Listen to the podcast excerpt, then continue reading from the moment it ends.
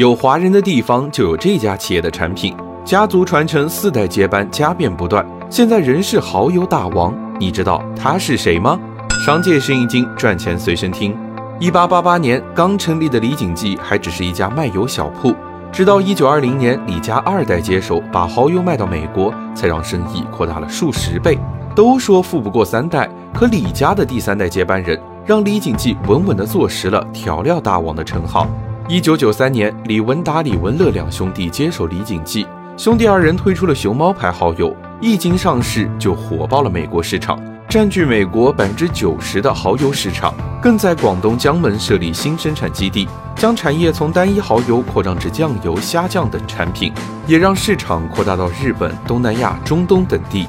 但家族企业最大的危险就是这家里人。就在李锦记在全球扩张建设时，弟弟李文乐不干了，声称患有癌症要退休，要把持有的股份折现。此时摆在哥哥李文达面前的只有两个选择。要么买下弟弟的股份，要么引入外资，让外人介入公司经营。都说肥水不流外人田，李文达对弟弟想变现的做法十分不满，一纸诉状告到了法院。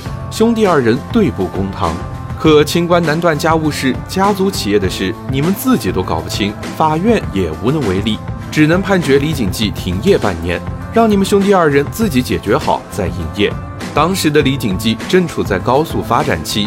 投资建设了数千家厂房，现在停业半年，建设资金没了着落，工厂停了生产，货架断了货，李锦记落入了濒临毁灭的境地。最终，哥哥李文达四处借款，总算是凑齐了八百万港元，买下弟弟手中的股权，才保全了家族的资产。可也是自此，兄弟二人再无往来。经过这么一折腾，李文达是怕了。